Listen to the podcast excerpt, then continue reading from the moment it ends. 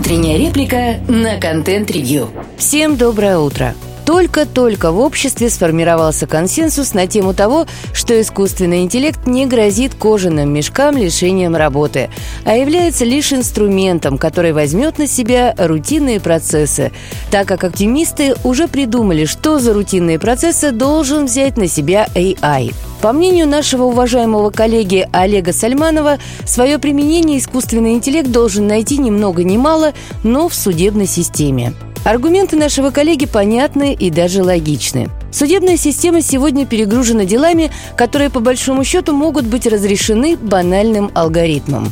В частности, коммерческий арбитраж, где судебный процесс может затягиваться на долгие месяцы. Пока одна сторона что-то там дошлет, другая с этим ознакомится и даст свое заключение, пройдет несколько заседаний. Хотя дело по большому счету не стоит и выеденного яйца. Более того, подкинем коллеге другую аналогию. То, что он называет искусственным интеллектом, уже давным-давно используется в ЦОД – это такая контора, которая по камерам штрафы автомобилистам выписывает. Ведь вроде все просто. Есть фото, есть показания. Допустим, по превышению скорости. Вот вам штраф. Но, как говорил Сергей Доренко, так-то оно так, да трошечки не так – в одном из своих роликов юрист Александр Шумский разбирался в истории с дорожными знаками и заглянул в ЦОД, где ему показали, как на самом деле происходит выписывание штрафов. Действительно, на первом этапе по фотографии и телеметрии система сама определяет нарушение и штраф. Но итоговое решение все же принимает человек.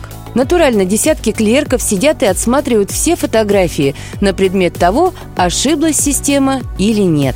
Возможно, все дело в том, что в термин «искусственный интеллект» сегодня закладывают утрированный смысл. Интеллект – это осмысленная деятельность, подчиняющаяся не только и не столько алгоритму, сколько морально-этическим нормам. И они явно не имеют ничего общего с тестами Тьюринга и другими испытаниями, прохождение которых воспринимается как победа искусственного интеллекта. Два с половиной века назад вышла история, которая вполне может послужить примером того, как алгоритм будет общаться с законом. Некий гражданин украл булку хлеба, из-за чего получил 20 лет каторги. Сбежав досрочно, этот гражданин в итоге стал фабричным магнатом и мэром города, благосостояние жителей которого буквально зависело от него. Но представитель властей не оставлял попыток таки вернуть его на каторгу. А что там за контекст, неважно.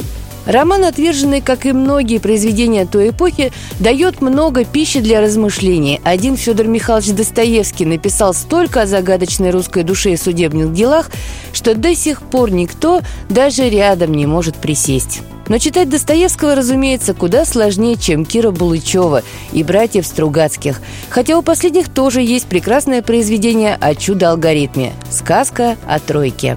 Есть, правда, подозрение, что не о таких алгоритмах мечтает наш коллега. Есть мнение, что уже пора прекращать называть искусственным интеллектом банальную автоматизацию и цифровизацию рутинных процессов. Пока этот искусственный интеллект не решит задачу о том, как сбить летящему без тормозов трамваю девочку, женщину или бабушку, говорить о его способности принимать решения бессмысленно. И если таки он выдаст ответ на обозначенную задачу о том, кого сбить, то такой искусственный интеллект лучше удалить раз и навсегда. Потому что некоторые вопросы не имеют ответа, которые можно дать, применяя бинарную логику решений. Слушайте наши подкасты на Яндекс Музыке, во ВКонтакте, Google и Apple подкастах. Всем доброго дня! Пока-пока!